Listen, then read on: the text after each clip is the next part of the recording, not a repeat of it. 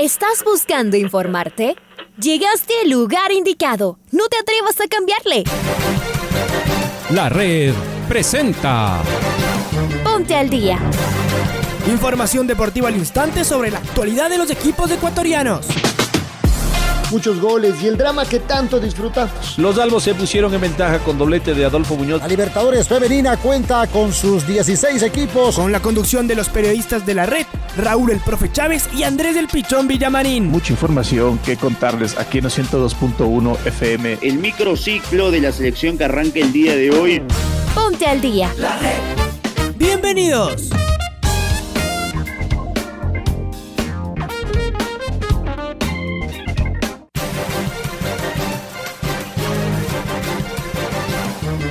Hola, buenos días, eh, buenos días amigos y amigas eh, de la red. Bienvenidos al Noticiero al Día a través de la red, la radio que siempre está en los 102.1 FM. Aquí estamos ya listos para entregar las principales informaciones del deporte a nivel nacional, local e internacional. ¿Cómo te va? Buenos días, Domingo Valencia.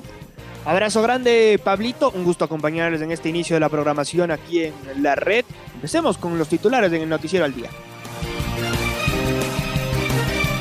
Liga Deportiva Universitaria se juega la clasificación a semifinales de la Copa Sudamericana. Barcelona y Fluminense dejaron listos sus equipos para jugar el partido de vuelta de cuartos de final de la Copa Libertadores de América. Isaac Álvarez habló del momento que atraviesa Liga antes de enfrentar al Paranaense. Pesistas ecuatorianas reciben condecoración al mérito deportivo. Final única de la Copa Libertadores de América que se jugará en el Estadio Banco Pichincha en el 2022 ya tiene fecha. México y Ecuador disputarán partido amistoso en el mes de octubre. Philipsen gana la quinta etapa de la vuelta y Carapaz recupera terreno en la clasificación general. La selección ecuatoriana de karate se prepara en Guayaquil.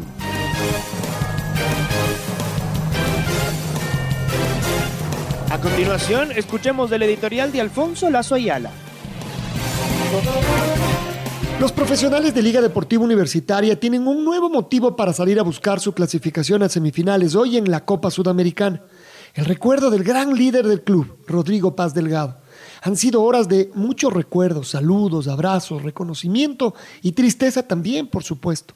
Pero al mismo tiempo, esta sensación de alcanzar aquello que parece imposible, como un gatillo motivador en la comunidad azucena. El equipo llega con dos ventajas a Curitiba. La primera es la obvia en el marcador, ajustado, pero comienza clasificado. La segunda, por lo visto en Quito, la actitud miedosa del paranaense que salió a aguantar de principio a fin. Claro que ahora tendrá que cambiar, pero eso es justamente lo que esperan Marini y los suyos, que entonces tendrán una cancha mucho más amplia para intentar desplegar mejor su fútbol. Seguirá siendo una incógnita si Diorcaev Reasco tendrá posibilidad de jugar de entrada o deberá esperar en el banco y si el argentino Juan Caprof puede ser el conductor. De todas formas, la última salida de Liga Brasil la saldó con triunfo y clasificación. Este equipo lo puede hacer posible. Luego será el turno de ratificar su buen momento para Barcelona, esta vez como local tras el muy buen partido que jugó en Río de Janeiro hace una semana. Es cierto que le costó en los octavos frente a Vélez en el Banco Pichincha, pero en cambio lo resolvió con temple y decisión. Esta vez el Fluminense, que tiene problemas en el Brasileirao, tendrá que salir a buscar. Todo propicio para los dirigidos por Fabián Bustos. Eso sí, conformarse con lo que ya lograron, los dos goles de visitante, puede ser peligroso. Seguramente será partido de Libertadores mismo, de cuchillo entre los dientes. Invitados todos esta tarde y noche, estaremos a través de los 102.1 FM, pero también en nuestros canales digitales de YouTube y Facebook, con la misma precisión, rigor y emoción de los torneos internacionales junto a los equipos ecuatorianos, como desde hace 57 años.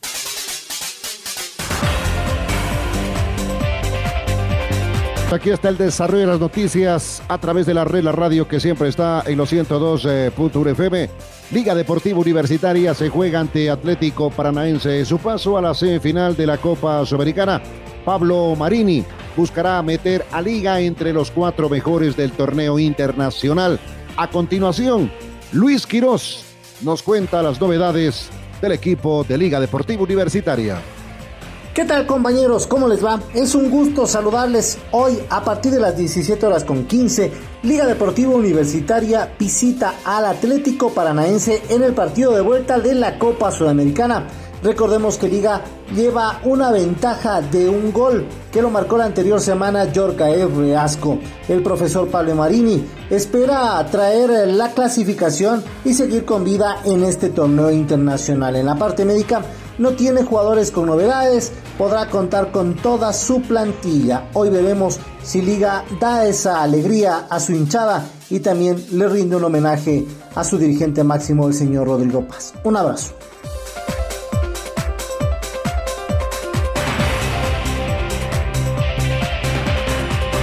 Barcelona y Fluminense juegan este jueves a las 19 horas 30 en el Estadio Banco Pichincha por los cuartos de final de vuelta de la Copa Libertadores. Jonathan Perlaza reemplazaría al suspendido Emanuel Martínez. El árbitro Esteban Ostojic dirigirá el juego. Escuchemos más novedades del partido que se juega esta noche en Guayaquil. Amigos y amigas de la red, aquí está la información para el noticiero al día. Barcelona este jueves saldrá a jugar al todo nada por acceder a las semifinales de la Copa Libertadores América, cuando en su estadio enfrente a Fluminense, el equipo brasileño que la semana pasada no le pudo ganar a Barcelona en el estadio Maracaná. El resultado fue 2 a 2 en aquel compromiso jugado por los cuartos de final. A pesar del resultado, que en esta instancia otorga una muy buena ventaja para Barcelona, el técnico canario, el argentino Fabián Bustos y sus dirigidos no se confiarán, pues saben que la actual especialidad de Fluminense son los buenos resultados en condición de visitante. La posible formación de Barcelona para esta noche sería con Javier Burray en el arco, Byron Castillo, Luis Fernando León, Williams Rivero, Mario Pineida en la defensa. En la mitad de la cancha, Bruno Piñatares, Nixon Molina, Jonathan Perlaza, Adonis Preciado, Damián Díaz y Gonzalo Mastriani. Fluminense, en cambio, pondría la siguiente formación: Marcos Felipe en la portería, Samuel Javier, Nino, Lucas Claro y también Egidio como defensor lateral, Mateus Martinelli, André, Yago Felipe, Juan Casares, Luis Enrique y Fred el árbitro del compromiso entre Barcelona y Fluminense será el uruguayo Esteban Ostojic. Hasta aquí la información deportiva en el noticiero al día de la red. Estamos en el noticiero al día a través de la red, la radio que siempre está 102.1 FM. El doctor Isaac Álvarez, presidente de la Comisión Económica de Liga Deportiva Universitaria, habló acerca de cómo asumió el grupo el fallecimiento de don Rodrigo Paz y cómo han asimilado esta situación de cara al partido esta tarde ante el Atlético Paranaense. Escuchemos al dirigente de Liga, Isaac Álvarez. La confianza obviamente está en que pasaremos la serie. Eh, he hablado con Pablo, he hablado con los profes, hemos hablado con los jugadores, con los capitanes y definimos en una sola palabra, concentración, estar concentrados en esta hora y media o minutos más eh, que puedan darse para llevar la, la clasificación. El mejor eh, legado y el mejor homenaje que podríamos hacer a Rodrigo sería, Dios mediante, viajar dos veces a Uruguay este año. Ese sería el, el, compromiso de, de nosotros. Dios quiera que eso se dé. Hemos pensado con todos con la gerencia deportiva y con Liga Comunicaciones están algunas cosas que en homenaje a, Rodrigo estarán en el partido. Y lo que viene ahora para Liga de la mano de Esteban, pues siempre, siempre, lo hemos hablado ayer, estaremos para que este legado de, Rodrigo crezca geométricamente y que solo el cielo sea el límite.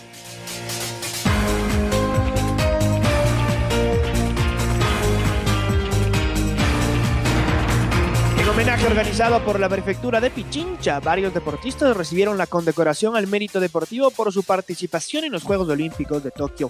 Freddy Pasquel estuvo presente en el evento y nos amplía la información.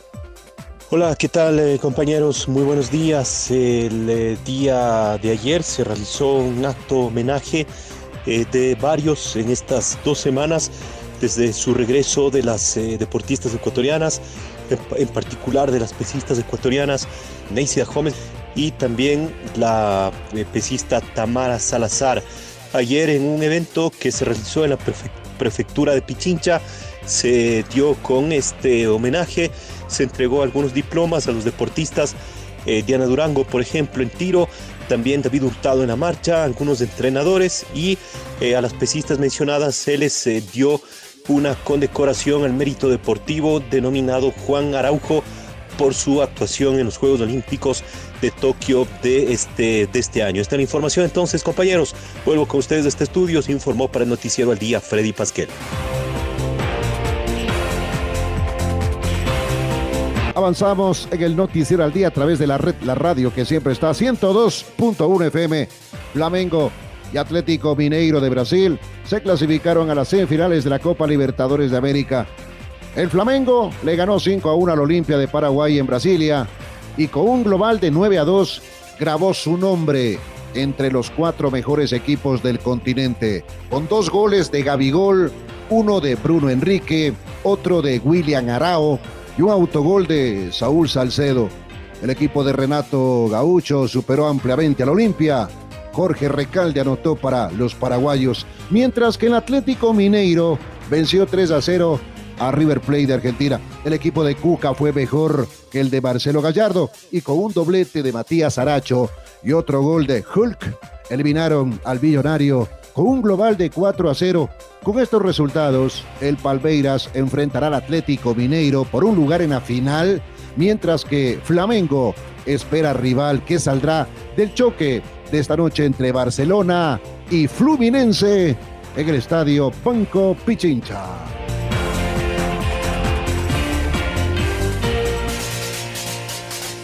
En un comunicado, la selección mexicana de fútbol anunció que enfrentará a Ecuador en un partido amistoso previsto para el próximo 27 de octubre en Charlotte, Estados Unidos.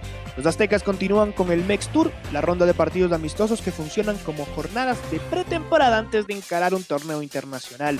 En esta ocasión, el elenco dirigido por Gerardo Martino prepara su camino para el Mundial Qatar 2022 y lo hará ante Ecuador. El choque se disputará el próximo miércoles 27 de octubre en el Bank of America Stadium en Charlotte. México viene de disputar la final en la Copa de Oro, donde cayó ante Estados Unidos por 1 a 0. Ecuador tuvo su última participación del año en los cuartos de final de Copa América, donde cayó en cuartos de final ante Argentina por 3 a 0. Casualmente, la última vez que las dos selecciones se enfrentaron fue en un amistoso en el Mex Tour en septiembre de 2019, cuando Ecuador fue derrotado 3 a 2 por México en el ATT Stadium de Texas. La Dirección de Competiciones de Clubes de la Confederación Sudamericana de Fútbol dio a conocer el calendario de partidos de la Libertadores Sudamericana y Recopa del año 2022. La primera fase de la Libertadores está planificada para comenzar la semana del 7 de febrero. La primera fase de la Sudamericana se jugará la semana del 7 y 14 de marzo. El sorteo de la fase de grupos de los dos torneos sería el martes 23 de marzo. La fase de grupos comenzaría la semana del 4 de abril. El sorteo de las fases de eliminación sería el primero de junio. La final de la Copa Sudamericana se jugará en el estadio Manega Rincha de la ciudad de Brasilia el primero de octubre, mientras que el partido definitorio de la Copa Libertadores de América, el torneo de clubes más prestigioso del continente, se disputaría el 29 del mismo mes en el estadio Banco Pichincha de Barcelona.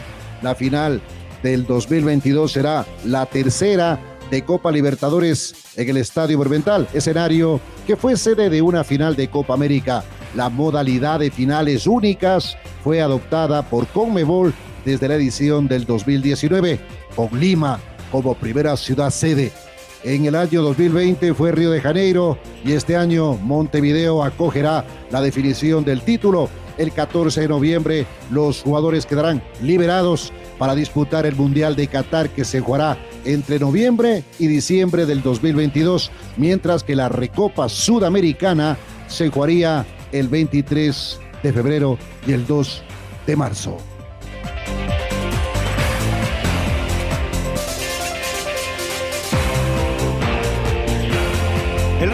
Bragantino de Brasil y Peñarol de Uruguay se instalaron en las semifinales de la Copa Sudamericana. Los brasileños se impusieron sobre el final del partido de vuelta 1 a 0 a Rosario Central. El único gol del juego lo marcó Arthur, mientras que Peñarol le ganó al Sporting Cristal en el estadio campeón del siglo con el mismo resultado. Jesús Trinidad anotó el gol carbonero. Hoy se jugarán los otros dos cruces de cuartos de final.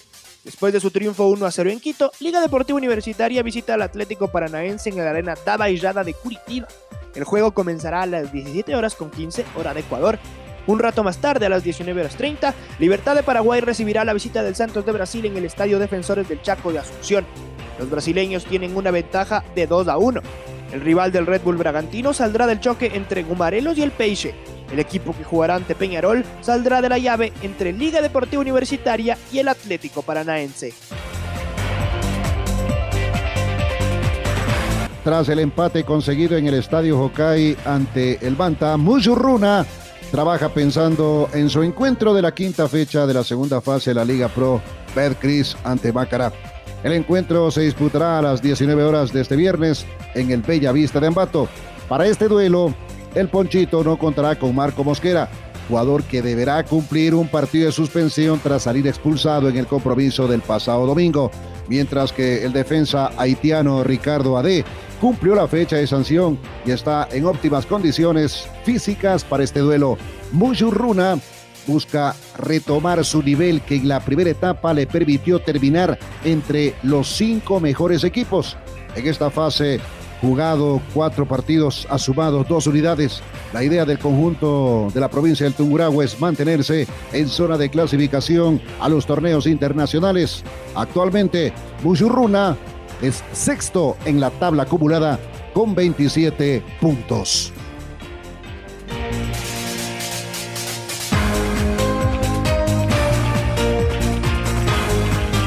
Julio anotó el gol de la victoria del Real Salt Lake en una nueva jornada de la Major League Soccer. El equipo de Utah ganó en el minuto 88 con gol del ecuatoriano al Houston Dynamo. Justin Meram hizo el primer tanto del Real Salt Lake y Fabrice Picot igualó el juego transitoriamente. Gustavo Vallecilla jugó los 90 minutos en el empate del FC Cincinnati ante el Montreal Impact. John Jairo Espinosa también disputó todo el encuentro del Chicago Fire ante el Inter Miami. El equipo del estado de Florida se llevó el partido por 3 a 2. Indiana Basilev, Robin Robinson y Rodolfo Pizarro anotaron para el Inter Miami. Francisco Calvo y Luka Stojanovic hicieron los goles del Chicago Fire. Javier Arriaga fue titular y disputó los 90 minutos en la victoria del Seattle Sounders ante el FC Dallas. Raúl Ruiz Díaz, del peruano, anotó el gol del equipo del estado de Washington, mientras que Alexander Alvarado estuvo en la banca en el empate 1 a 1 del Orlando City ante Nashville en Tennessee.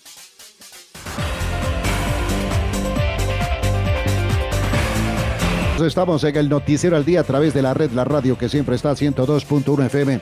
El América de Quito empató 2 a 2 ante el Cumbayá por la vigésima octava fecha de la Liga Pro Serie B. Lugo y Hoyos anotaron para los cebollitas. Batalla y Espínola hicieron los tantos del Cumbayá. Además, el Gualaceo se impuso 2 a 0 al Independiente Juniors en Gualaceo. La Liga de Puerto Viejo le ganó 2 a 0 al Atlético Porteño en Guayaquil. Atlético Santo Domingo igualó sin goles ante Chacaritas y el Nacional se impuso 3 a 1 a Guayaquil Sport. Con estos resultados, el Cumbaya sigue siendo el puntero con 57 puntos. El Nacional tiene 50 unidades, Gualaceo 44 puntos, América y Guayaquil Sports 36 unidades, Chacaritas 35 puntos, Independiente Juniors 33, Atlético Porteño 32, Liga de Puerto Viejo y Atlético Santo Domingo 31 unidades. En la próxima fecha, Cumbayá enfrentará al Club Deportivo El Nacional el martes próximo a las 19 horas en el partido cumbre de la Serie B del fútbol ecuatoriano.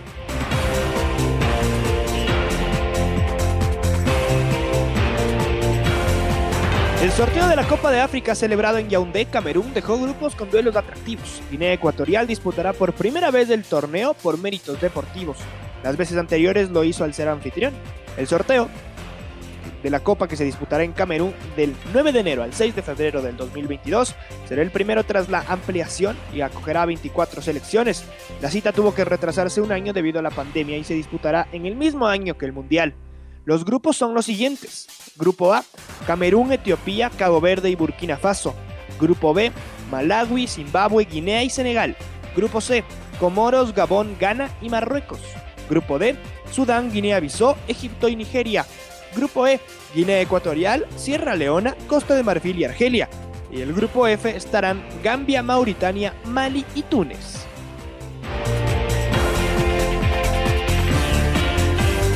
Los preseleccionados ecuatorianos de la disciplina de Karate Do cumplieron con una nueva concentración en la ciudad de Guayaquil, en las instalaciones del complejo Roberto Gilbert.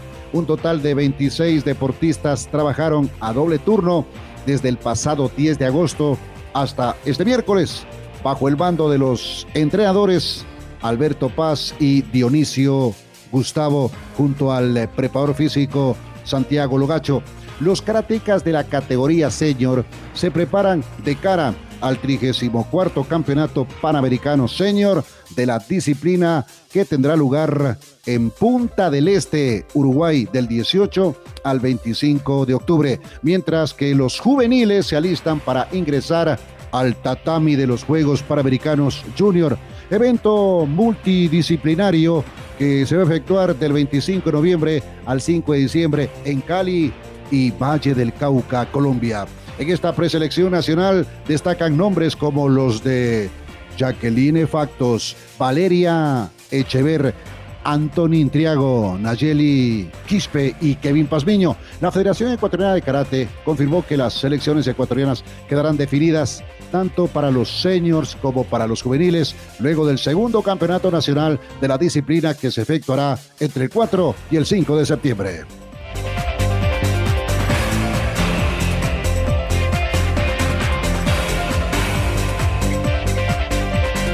Jasper Philipsen venció en la quinta jornada de la Vuelta a España luego de imponerse en el sprint final.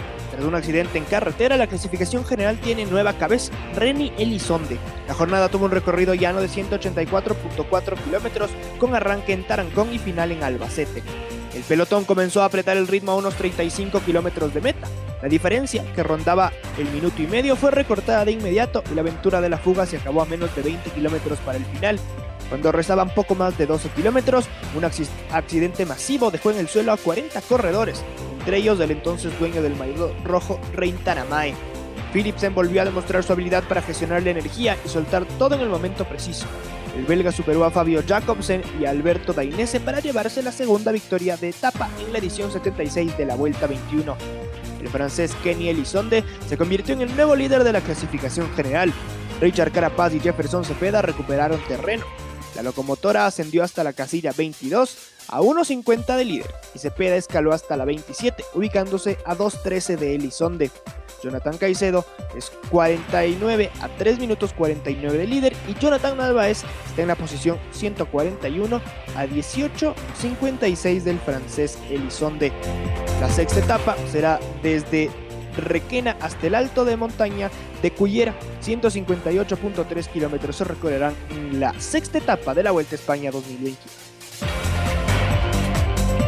Momento de escuchar el gol del recuerdo en la red. El gol del recuerdo. La red.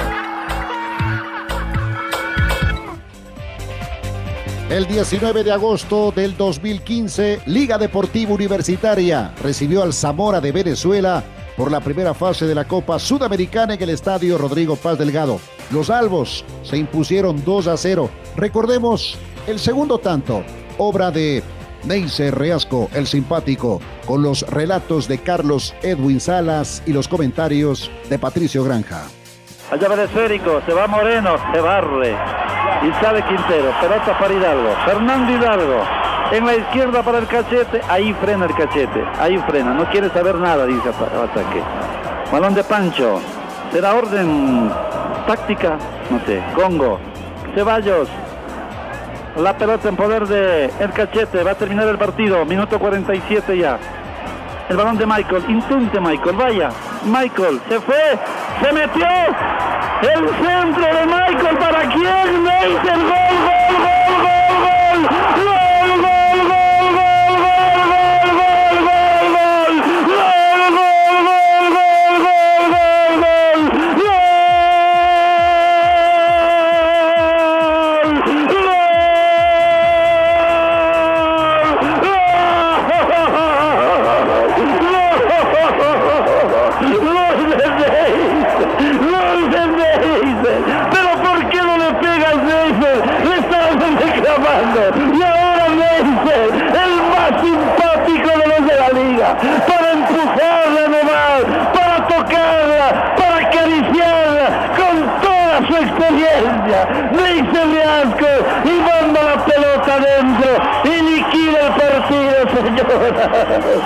señoras. Y señores, minuto 48 de ese segundo tiempo.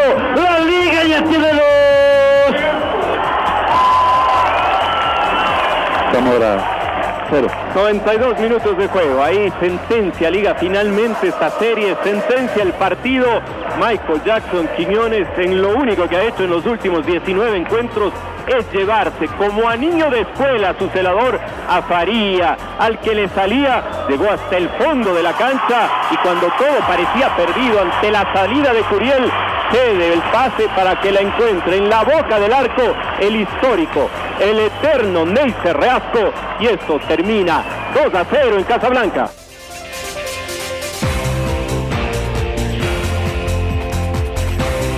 Amigos y amigas de la red, esta fue la primera edición del Noticiero al Día. Ahora ya estás al día junto a nosotros. La red presentó Ponte al día. Informativo completo sobre la actualidad del fútbol que más nos gusta, en donde estés y a la hora que tú quieras. Quédate conectado con nosotros en las redes de la red. Síguenos como arroba la red Ecuador y no te pierdas los detalles del deporte minuto a minuto. Escúchanos en vivo en TuneIn y en los 102.1 FM en Quito. ¡Te esperamos!